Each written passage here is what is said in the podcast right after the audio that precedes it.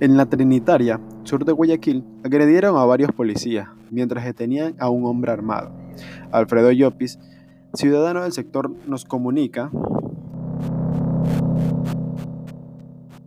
En la actualidad existe mucha violencia en las calles. Yo considero que la policía debería actuar acorde a la situación. Es decir, que si un delincuente actúa de una manera muy violenta, ellos deberían responder de la misma forma, para así resguardar su integridad y que no sufran ningún tipo de daño en las calles.